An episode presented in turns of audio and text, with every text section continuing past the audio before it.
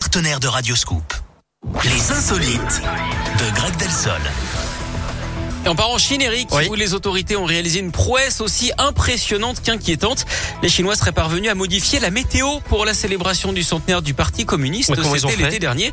Euh, pour cet événement, pas question hein, que le ciel gâche la fête. Les experts sont en fait arrivés à chasser les nuages et à réduire la pollution en injectant une substance chimique à l'intérieur des nuages pour agglomérer les gouttelettes d'eau et donc les empêcher de tomber.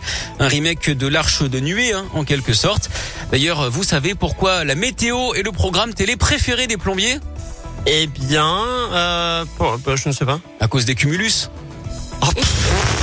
Merci beaucoup, Greg. 11h06, mais il y a des trucs qui existent. euh, Je sais qu'il y a des agriculteurs des fois Bien qui sûr. mettent des, qui balancent des trucs pour, euh, Oui, je sais pas, pour- pour faire fuir les nuages. Je oui, sais pas pour quoi, la enfin. grêle notamment. Ouais, Et, il y a euh, des ouais, trucs qui existent. Exactement. Bon, bref. C'est pour écarter temporairement, mais là, c'est vraiment à grande échelle. D'accord. Merci beaucoup, Greg. À plus tard. À plus tard. Allez, la suite des tubes, DJ Snake dans un instant et Amel Bent. Et alors, dans quelques minutes, on aura le plat du jour aujourd'hui. Je vous propose un truc que vous voyez dans tous les téléfilms de Noël, Greg.